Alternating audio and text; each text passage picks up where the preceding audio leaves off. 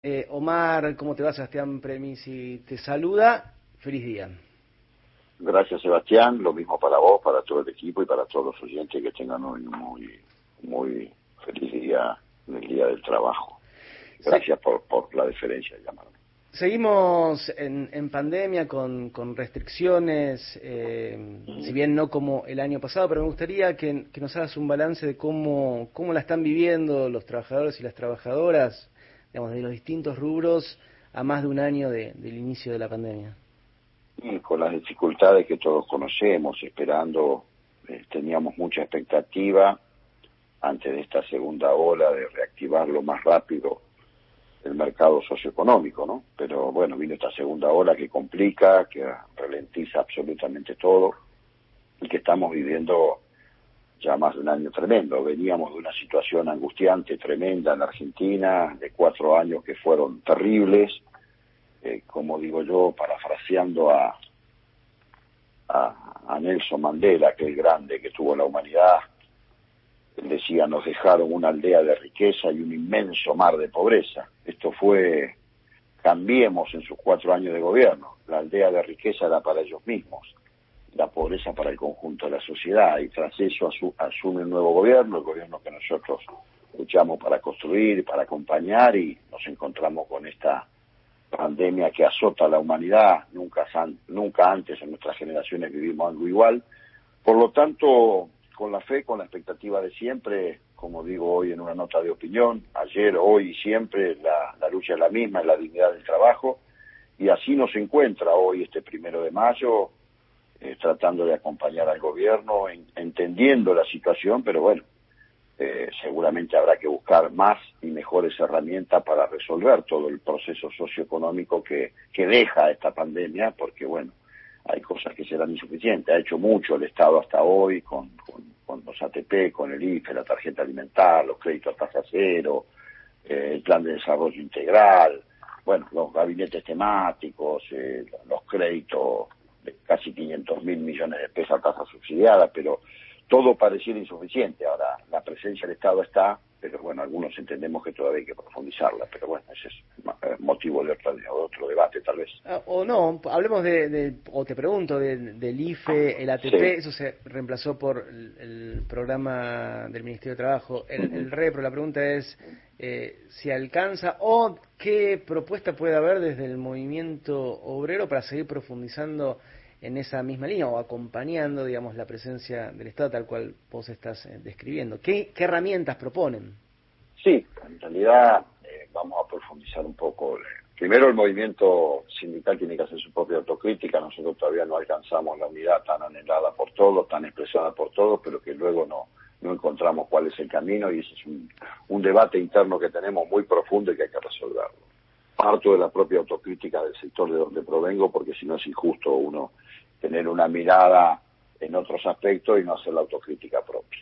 Mirá, yo creo que lo que ha hecho el gobierno nacional y el provincial con el programa Preservar Trabajo y otras, y otras propuestas, ayer volvió a lanzar este, una, un, un, una, unos, unos criterios bastante interesantes del gobernador, poniendo 70 mil millones de pesos más en todo el sector productivo y de trabajo, pero creo que en definitiva tenemos que, eh, para profundizar, tenemos que resolver.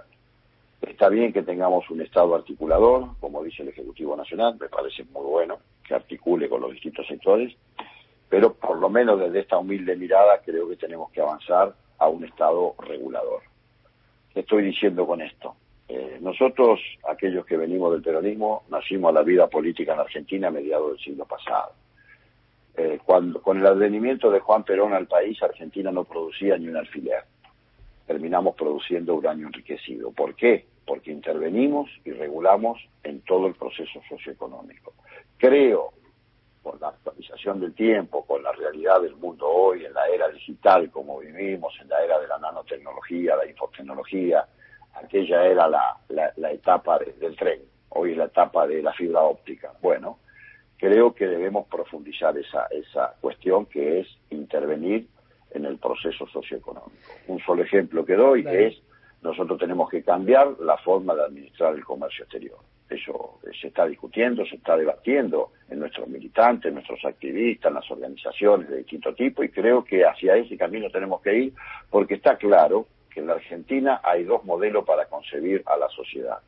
Uno es el que logramos ganarle, y, hoy somos nosotros gobierno, que no significa tener el poder, que es el modelo de Juntos por el Cambio, donde ellos creen fuerte y fervientemente en el libre albedrío del mercado, así no fue siempre, y otro, aquellos que venimos del campo nacional y popular y del peronismo en particular, como en mi caso, que creemos en el estado de bienestar. Y para eso el Estado tiene que intervenir en ese proceso socioeconómico. Y más que nadie los trabajadores también tenemos que organizarnos para participar allí, porque bien decía Perón que el país necesitaba que los trabajadores, como grupo social, definan cuál es la comunidad en la que aspiramos este, realizarnos. Esto lo decía Juan Perón en Comunidad Organizada. Bueno, nosotros definimos que esa comunidad es la de estado de bienestar y para eso queremos ese protagonismo, obviamente resolviendo primero mirado hacia adentro nuestras cuestiones, para después poder exigir ese cambio que es necesario hoy en este mundo moderno donde vivimos un capitalismo totalmente depredador eh, que eh, este, descarta a la persona humana, como dice bien el Papa Francisco. ¿no? Dos preguntas en, en una. ¿Vos crees que hay miedo de, de, regular en este sentido? Y esto te lo relaciono con tema hidrovía, por ejemplo, y tomar una decisión de fondo sobre el tema. Bueno, podemos ir un poquito más atrás y ir a Vicentín. A ver, eh, yo no voy a juzgar a nuestro gobierno desde ese lugar porque entiendo que nosotros somos una coalición, en esa coalición hay que ser inteligente para administrar las tensiones, este es un proceso nuevo, porque estamos acostumbrados a los frentes o a lo, al bipartidismo, bueno, ha cambiado eso, es motivo de otro debate y otra discusión, hoy es una coalición con 16 partidos y allí hay miradas distintas.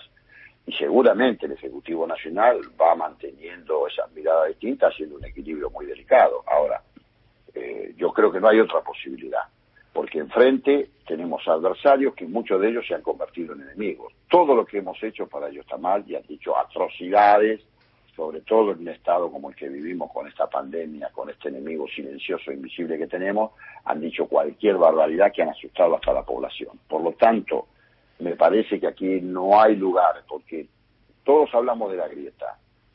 Eh, yo siempre digo, la grieta podrá ser entre los políticos y las políticas, pero la verdadera grieta, ¿sabes cuál es? La desigualdad social. En este momento nos están escuchando seguramente millones de argentinos que para poner un plato de, comida tienen que ser asistidos, que no, no pueden vivir todavía de la dignidad de su trabajo que tienen que vivir del asistencialismo. Bueno, esa es la grieta, la desigualdad. Para, para pelear contra esa desigualdad hay que tomar decisiones mucho más profundas. ¿Por qué? Porque no van a venir a golpearnos la puerta de casa, digamos, de ningún sector del mundo a decirnos, miren, eh, nosotros vamos a hacer por ustedes esto, lo tenemos que hacer nosotros. Y eso es toma de decisiones, porque, a ver, está claro que hay dos modelos en la Argentina, muy claramente identificados. Bueno, para poder avanzar vamos a tener que profundizar. Entonces, esta relación de, que se habla todo el tiempo del consenso, de los acuerdos, sí está todo muy bien. Desde el punto de vista de las presiones, y hay que hacerlo, hay que sentarse, para eso está el Poder Legislativo, donde se discuten las leyes, se consensúan, hay mayorías, hay minorías. Ahora, a la hora de tomar decisiones ejecutivas, bueno, las tenés que tomar. Por eso es necesario que un gobierno nacional y popular se apoye en la única clase que existe, que es la clase trabajadora. Y allí nosotros también estamos en deuda, porque nosotros tenemos que buscar esa unidad.